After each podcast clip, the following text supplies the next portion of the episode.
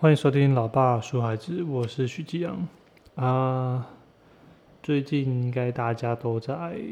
隔离吧？就是就算你今天有确诊没确诊，你应该都是在隔离中啊。全国的三级警戒，所以我们这些做家长的，其实面对小孩子停课，真的是压力蛮大的。就是每天不知道要干嘛，尤其是我老婆，就是三天两头就会爆发一次，就是真的是会俩公又回来，我就要就是懒趴呆，然后开始最好不要去说话，说太多，你真的都会被当成小孩子一样拉进去一起骂。好，那这就是现在隔离的这个。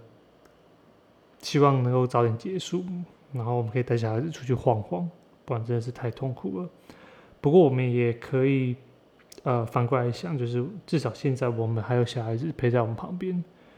呃，我前几天看了一个新闻，是有一个九岁的小孩子，他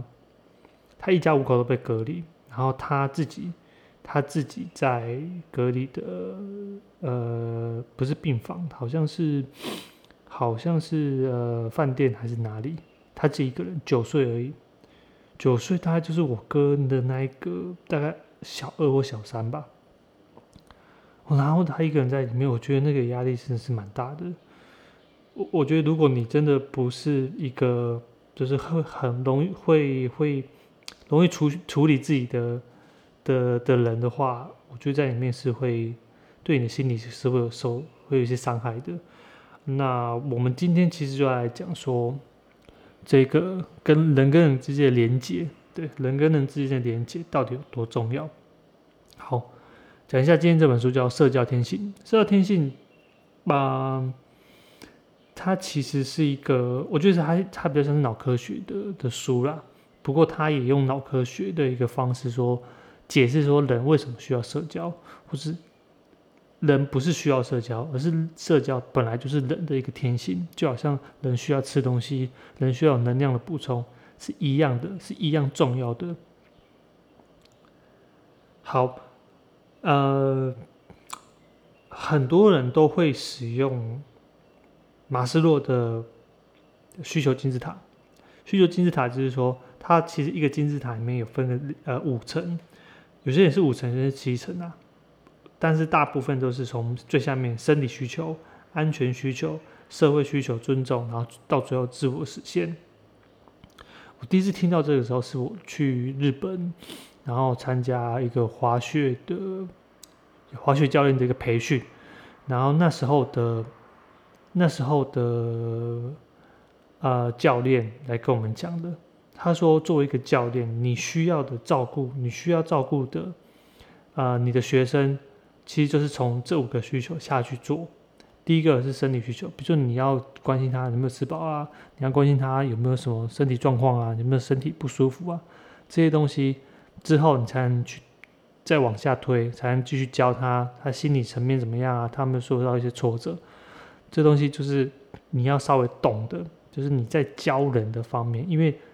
毕竟是你的学生是需要是需要你做这些事情的。好，这是一个，这是一个小故事。好，那时候我真的还不懂，可是到了，反正几年前从日本回来的时候，然后就开始去慢慢的、慢慢的有接触这些书，一直到现在。这本书其实呃挑战了一下马斯洛的金字塔，他是说安全需求跟生理需求这边东西是一个。小 n，这 n 应该是 need 的意思。上面自我实现、尊重或是这些社会社会需求、社会归属感的一些需求，它是属于大 n。这些大 n 跟小 n，他们其实他结论直接下说，他结论其实并不是说它是一个需求金字塔，它其实是一个等价的关系。也就是说，大 n 就是等于小 n。为什么大 n 会等于小 n？我们都知道哈洛的猴子。哈喽的猴子其实就是在跟我们讲说，诶，当你面对吃得饱，跟你面对有没有爱，或是那个爱，至少说那个爱对你来说是，呃，有没有一个很温暖的感觉的时候，你会选择哪一个？你到底是要吃饱，然后面每天面对冷冰冰的东西，冷冰冰的的一些物体，还是你想要就是有爱的感觉，有温暖的感觉？哈洛猴子其实就在探讨这个东西。那这个东西我们已经讲很多次，我再简单讲一次好了。就是哈洛跟另外一个我忘记他的名字，反正他们做一个实验，他们把猴子，他们把猴子分成两组，一组，呃，分两组嘛？我忘记了。反正他们给一边一边的猴子有一个有两个妈妈。一边的猴子的妈妈是铁丝网的妈妈，就是它做成铁丝网，然后可是它胸部，它胸部挂了两个奶奶瓶，也就是说它可以喝得饱。另外一边是呃绒布的妈妈，绒布妈妈就是全身它是用绒布做成的，所以它会比较温暖，它会比较柔软，比较像妈妈的感觉。好，那接下来他会去观察这东这些猴子，后来发现说这些猴子，它们只有吃的时候。会去，只有吃的时候会去找呃钢铁妈妈，也就是铁丝妈妈。喝完奶之后，他们就赶快跑去那个绒布那边的，然后就永远都连在那边。然后呢，那时候就有一张照片，非常的非常具有代表性，就是他抓着，他是抱着绒布妈妈，但是他的手去伸向伸向呃奶瓶那个位置。就非常非常的经典。那这些结论其实也可以，呃，这些科学家最后还是会下一个结论啊，他们还是会认为说，你今天就算有有有奶，有奶不一定是娘，就是有娘的才是娘。这个我觉得之前我已经讲过很多次了。好，呃，所以在这本书的在这一章啊，其实应该说这一章，他其实就在挑战马斯洛。像我家小的现在，呃，好像会进入一种，有时候会进入一种很歇斯底里的状态。那歇斯底里就是他会哭到一个，就是你会让你觉得，哦，那个整个心情会觉得很烦。那个像，而且他，而且他就是每次听到妹妹哭的时候，就哦很烦，他觉得很燥，他就会爆发，他就会爆发。我觉得这是很很难免的，像。妈妈她也是几乎每天都会爆发一下，然后我有时候就事情很多的时候，听到听到小只的在哭，也是真的会觉得受不了，因为那哭声真的是会让你觉得，会让你觉得好像这个世界就是快塌下来的那种感觉，就是很大声、很大声、很不舒服，很大声、很不舒服，然后那种哭声会让你觉得。真的很烦，真的很烦。所以，像我们刚才讲那个哈洛的猴子，就是他在抱这些绒布妈妈，他有这些温暖的感觉的时候，其实是可以减缓减缓这猴子的焦虑的程度。所以，小孩子在哭的时候，我们要不要去抱他？其实，我我觉得啊，其实你应该是要去抱他的，但是不是每次都抱。呃，那这样子有讲跟没讲一样，其实应该还是知道他的需求到底是什么。我们会之后会呃再仔细的讨论说，其实抱是连接的一种。这一章节最重要就是连接，你跟你的小孩子到底有没有做连接？今天如果他在你在旁边，然后你也完全漠视他、冷漠他的话，那你们还是没有连接。这东西你们还是一样，所以重点不完全是抱，而是你们有没有做一个连接。这个连接其实很抽象，那我们之后再会来慢慢的讨论一下。呃，他这边就有一句话讲的非常好，我直接把它念出来好了。他说：“你永远没有办法跳脱社会痛苦，就好像你没办法超脱生理饥饿的痛苦。”所以你这一辈子、这一生都会对社会连接有强烈的需求。婴儿的首要目标就是跟照顾者做一些连接，然后你这辈子都要就是受人喜爱。如果没有的话，你的社会痛苦就会把你淹没。那我们就会讲说什么叫做社会痛苦？其实很简单啦，就是你有没有被社会上的人接受，有没有被社会上的人喜爱，你有没有一些归属感啊，你有没有一些价值感？那你没有这些东西的时候，其实你的社会痛苦是比你身体痛苦还来更痛。好，呃，讲到这个，一定是要讲讲那个脑科学的啦，因为因为脑科学其实还是可以解释现在目前的呃很多的很多的事情。这边介绍一个脑部很重要的一个部位，叫做前构态前。扣带皮质，前扣带皮质，我们之后会讲很多的皮质。那呃，今天先介绍一个前扣带皮质，它到底是什么？哦，不知道。就是以脑部的名称来讲，你根本就不知道它的作用是什么。那这些作用也都是我们去推测的，通常都是你进入一个 fMRI 的一个机器，然后再做各种实验。这些实验会让你的大脑某一块区域，比如说前扣带皮质，有发亮的感觉，有发亮。这些发亮的感觉是你在侦测我们说核磁共振。我们前前一章有看到，呃，前一本书有听到核磁共振里面这些里面的血液的浓度，或是血液的一些活跃的程度，会显现出在这个这个造影上面，然后我们就会判断说，哦，你这时候你这时候应该是用到哪。脑部的这个部位，比如说前扣带皮质的部分，然后我们就可以做作为一个推论说，哦，当你面对这个情况，或是你现在有哪些情绪的时候，你是用这个脑，你是用这呃，你目前的大脑的部位这个活动程度很高，也就是表示说，这个活动的这个部位应该是负责处理你现在的这个情况。好，嗯，但是这个也是一个呃统计上的。也就是说，每一个人面对不同的状况的时候，他大脑的使用的区域块是不一样的。他只是说，呃，把很多人拉出来，然后去看看说，哦，譬如说 A 面对这个情况下，他可能是呃 X Y Z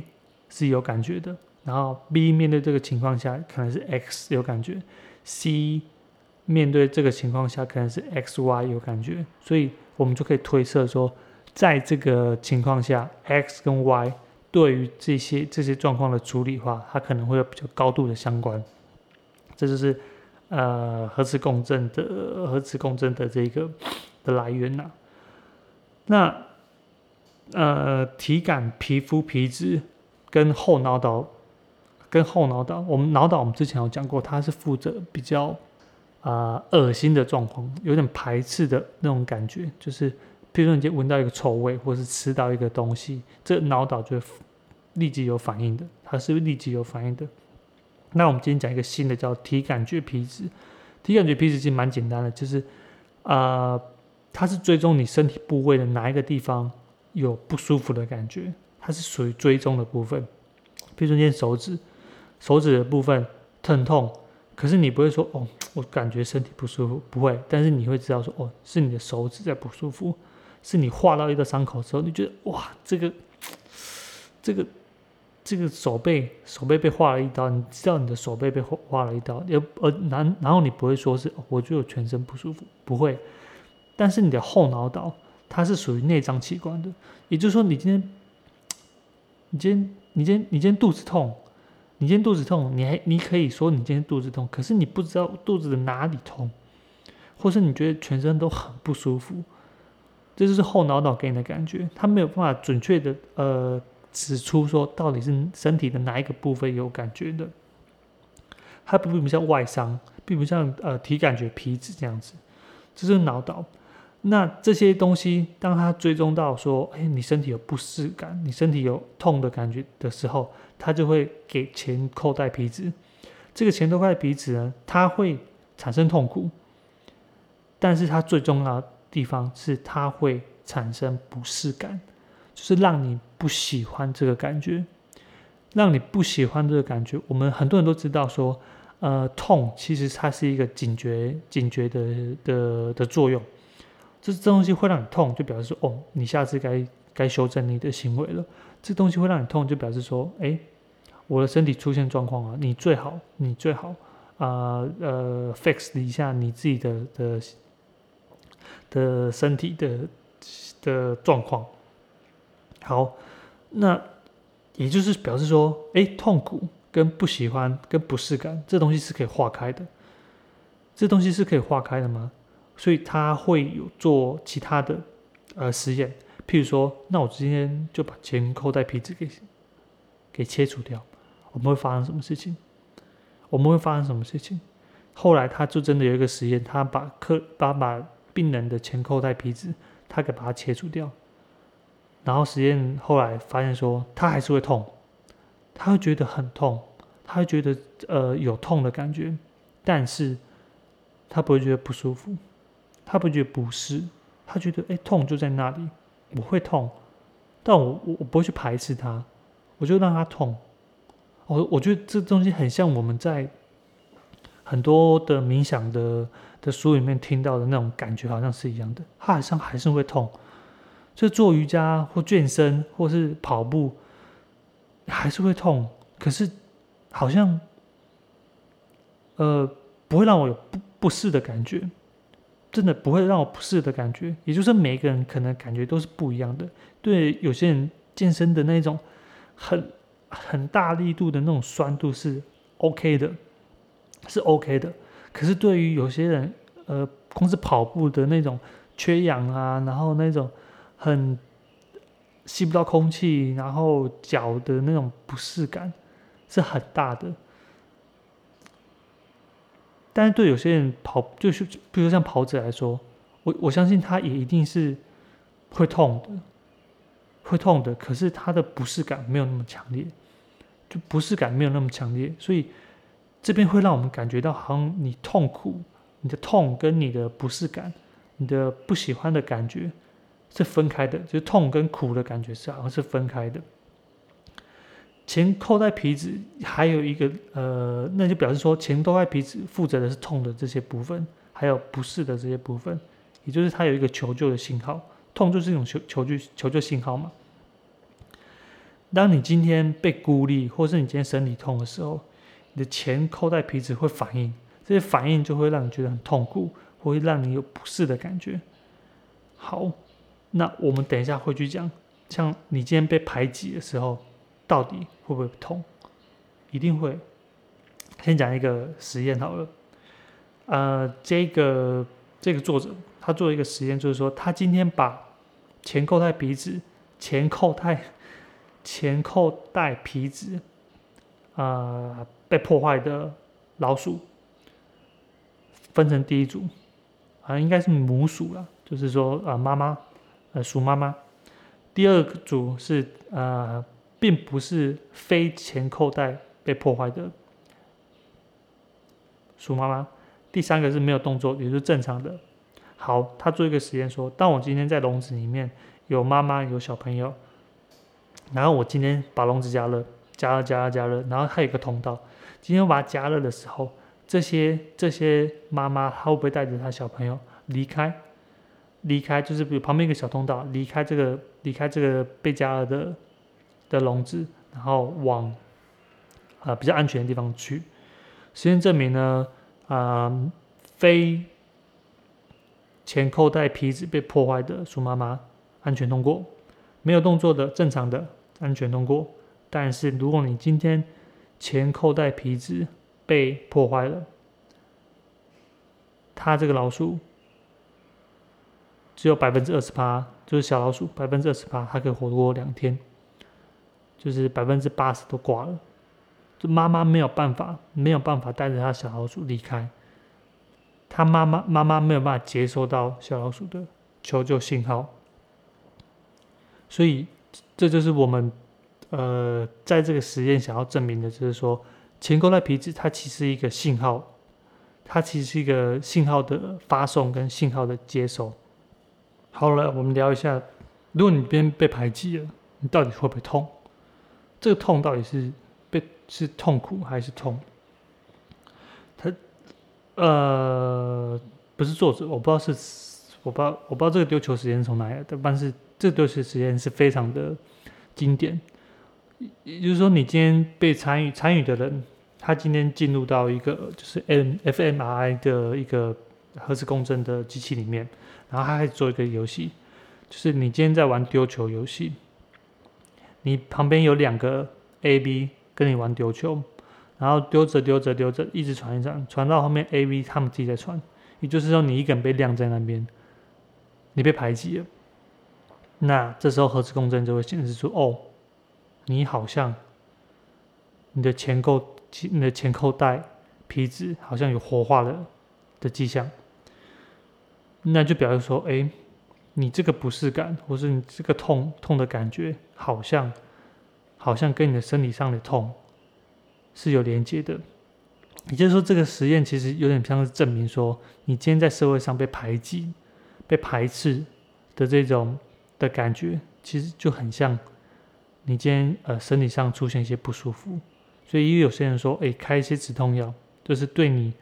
呃今天呃比如说你有忧郁的倾向，或者说你今天感觉到呃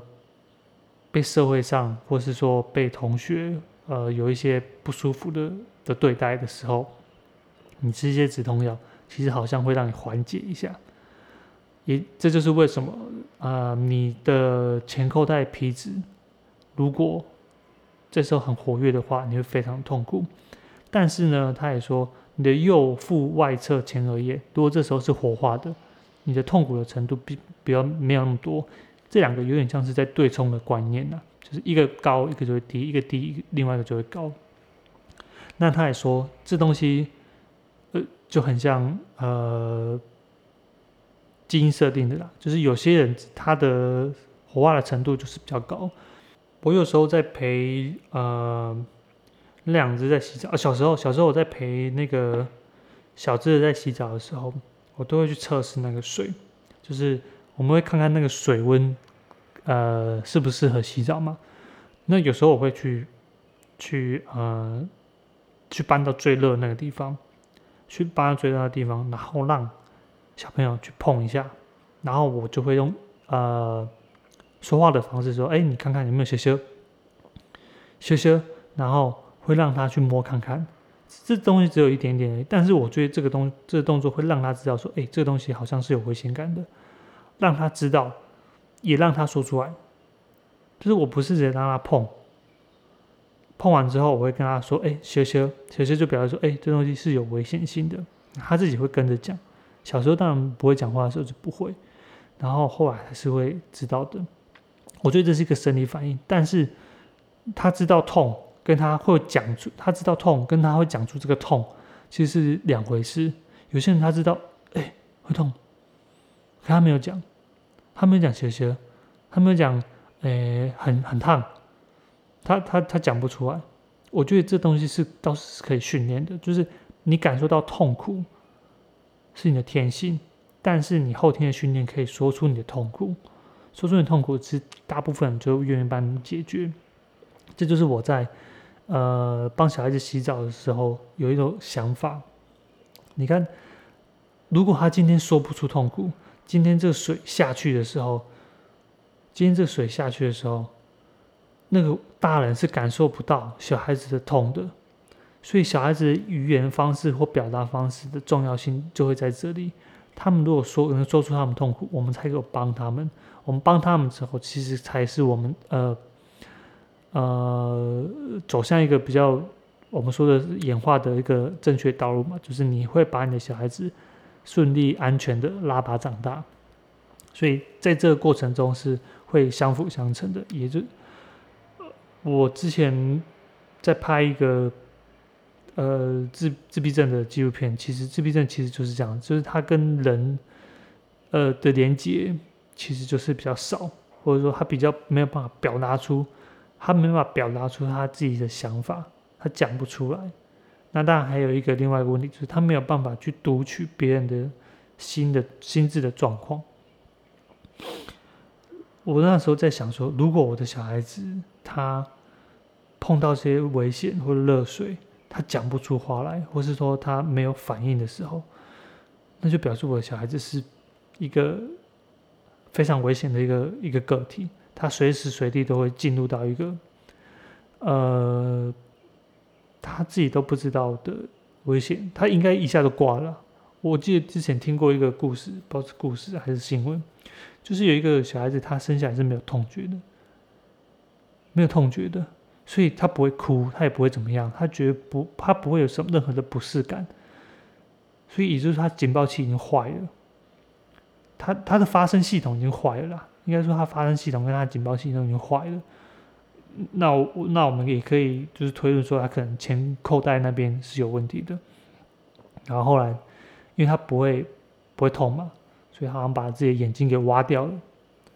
他把自己眼睛给挖掉了，他就是揉揉揉揉揉，然后就把眼睛挖掉。那那东西就感觉像是，哎，你身体好像有一个东西，然后你就一直抠，一直抠，一直抠，一直抠，一直抠抠抠抠抠抠抠抠抠抠抠，哎，一个东西掉下来，看一下，哦，是我的眼睛耶。啊，如果你听到这边觉得哇，看有点恶心呢，有点恶心呢，那就表示你你的前扣带跟你的脑岛是有反应的，那恭喜你，你应该是算正常的。好，我们刚才讲过，小孩子的哭声，它就是一个警报系统加发声系统，这些哭哭出来的时候，大人会觉得很烦、很不舒服，所以这彼此之间会有一个连接，这个连接就表示，呃。在演化上面的程度会让你们的生存的的几率会更高，因为你知道小孩子是有需要帮助的，你知道小孩子现在需要有人照顾他的，小孩子的唯一的工作就是跟大人保持连接，跟大人保持连接，这是这绝对是他们唯一最重要的一个工作。我说的婴儿啦，我不知道大家，我那时候在澳洲的时候。奇怪，我那时候在澳洲的时候，都乖乖的遵守红绿灯。我我说的红绿灯是不是我闯红灯啊？就是说，一看到黄灯的时候，我就想要停下来；一看到黄灯的时候，我就想要停下来。可是回来台湾的前几年还是会，但现在的时候，我看到黄灯的时候，有一股冲动，冲动都想冲过去。我不知道为什么，就是在这个地方跟那个地方怎么差那么多。然后，呃。但是我后来注意到，说我为什么想要冲过去？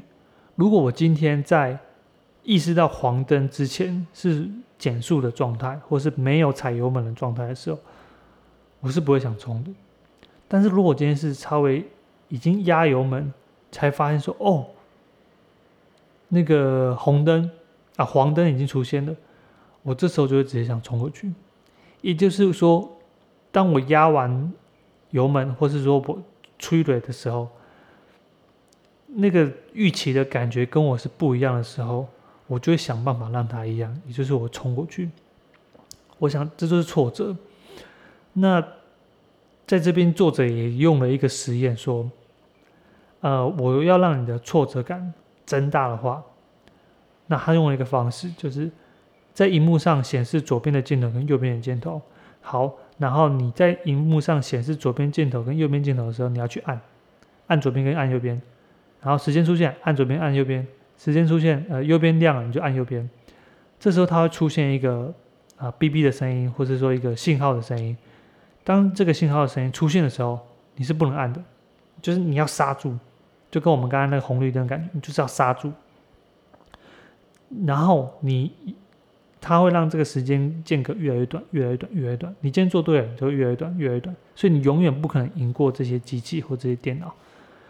这时候你会让你产生非常大的感觉。他去侦测，他去侦测这些人脑部的呃前额叶皮质，不是呃前扣带前扣带皮质，他就发现这些挫折感会让一个人的前扣带皮质非常的痛苦，非常的痛苦。也就是说。他这些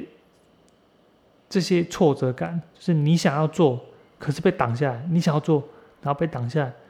的这种挫折感，是会大大的活化前扣带皮质。也就是说，你会觉得非常的不舒服，挫折会让人家觉得非常的不舒服。呃，我自己大致的现在慢慢的还在学一些东西，大概中班、呃大班。他妈妈常常说他 好像没什么耐心，或者事情做一做，然后就不想做了。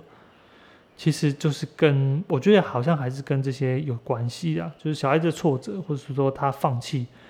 的做这件事情，就是他不适的程度，他不喜欢的程度，他痛苦的程度是很高的。那我们想办法，其实就是要降低这些不适的程度。那，呃，我现在想到的方法也没有到很，呃呃，其实这是我推论的，就是说，为什么你在做有些事情的时候，人多你就不会感到痛苦？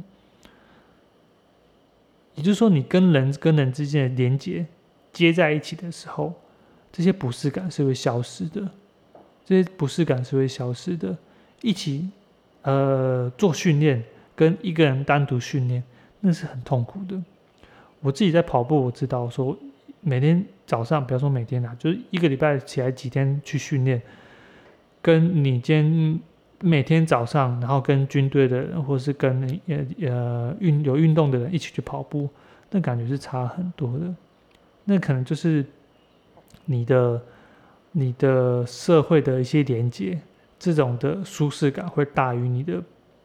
呃，大于你的这些前扣带皮质所产生的这些不适感，所以你觉得你做得下去？我我这边是我这样推论的啦。我每次在开车的时候，因为我都会习惯用 GPS，就是我在送货的时候，我都用习习惯 GPS，然后我就会，呃。跟他说：“哎，我现在要到哪里？我现在到哪个客户那边？然后我就会，他就帮我跑。可是有时候这些 GPS 它，呃，它的语音系统可能就没有那么的准确，就是他叫了之后没反应，叫了之后没反应，然后大概叫了两次没反应之后，我就有点俩工，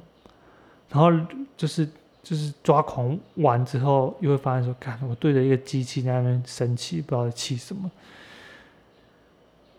这就是你明明知道它，它就是假的。你明明知道它就是，它就是一个，它就是一个电脑，但是你还是会对它生气。就好像我们之前提到那个丢球的那种实验是一样。你明明知道 A 跟 B 它就是个电脑，它就是设定出来的，你还是会有感觉，你还是会有痛苦。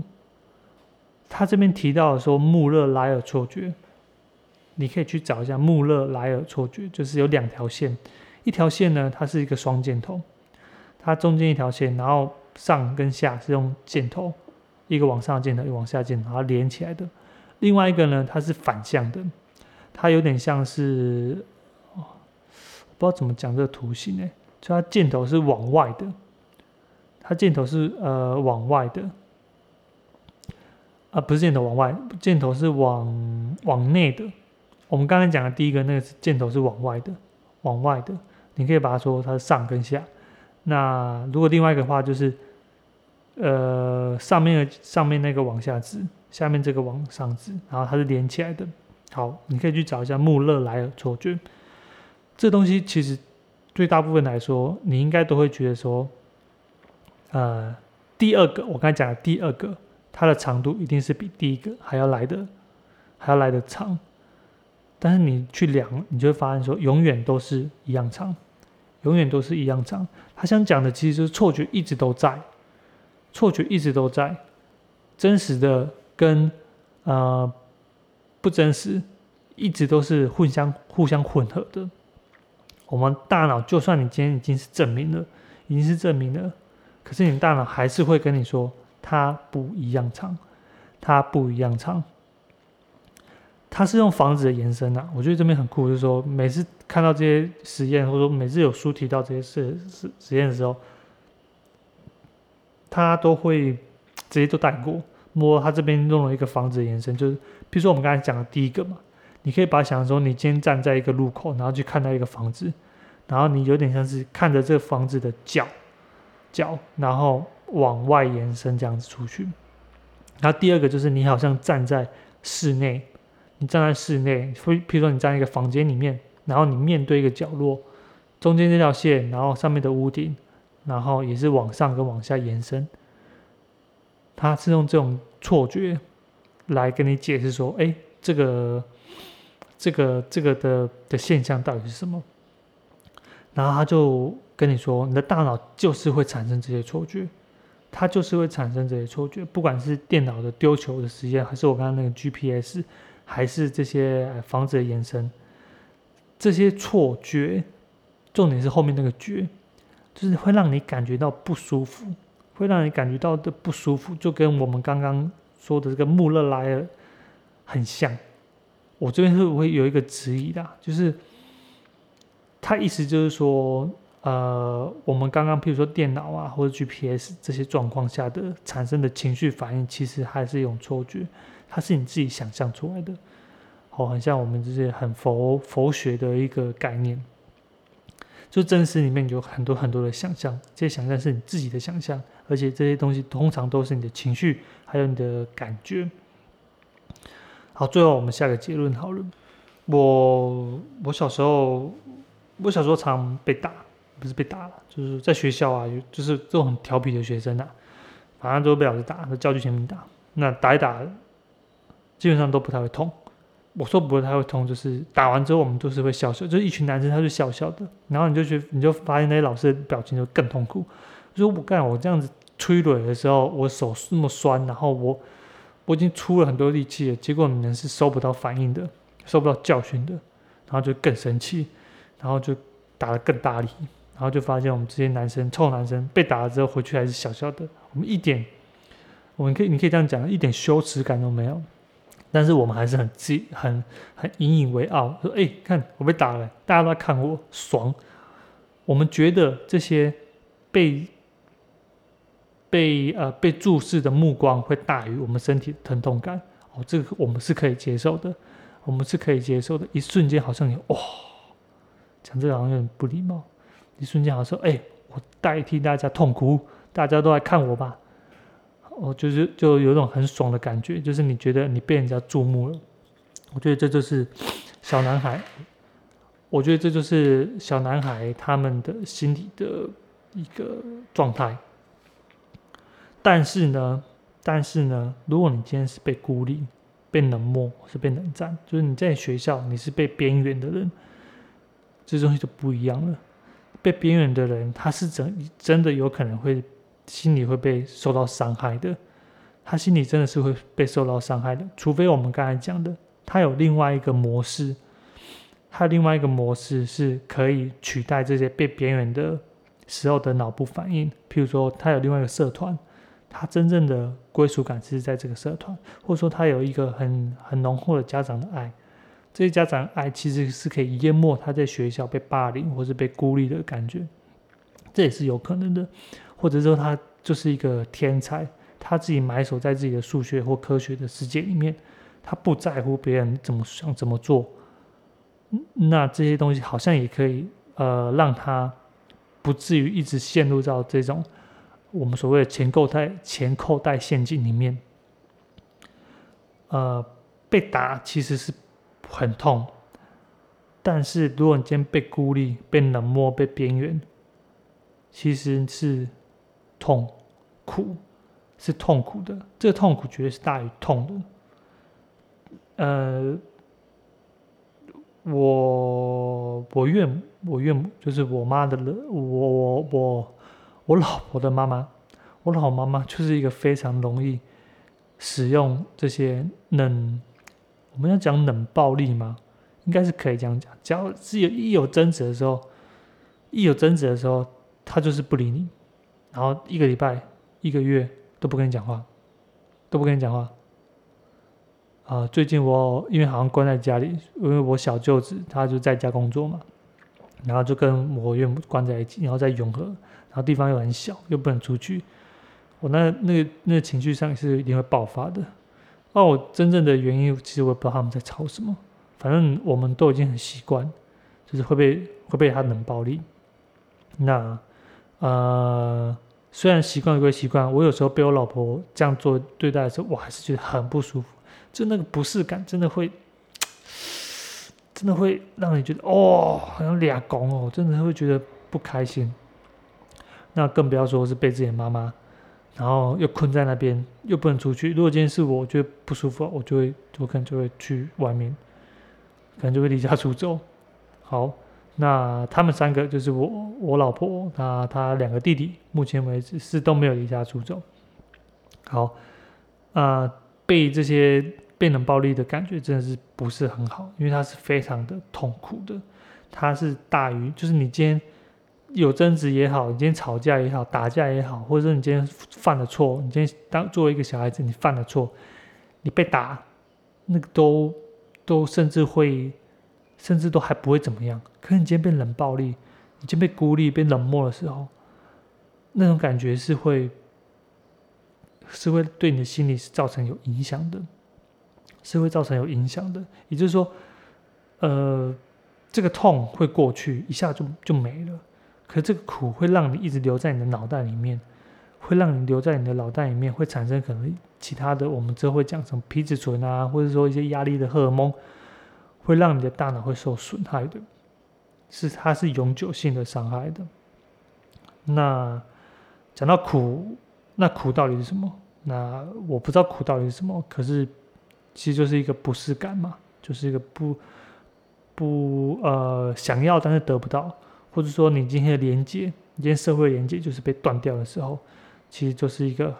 痛苦。那好吧，那我们这边就讲到这里。之后我们还有一些事情，这本书真的会蛮蛮有趣的，如果你仔细读的话。今天先。讲到这里吧，我是老爸说孩子徐继阳，拜拜。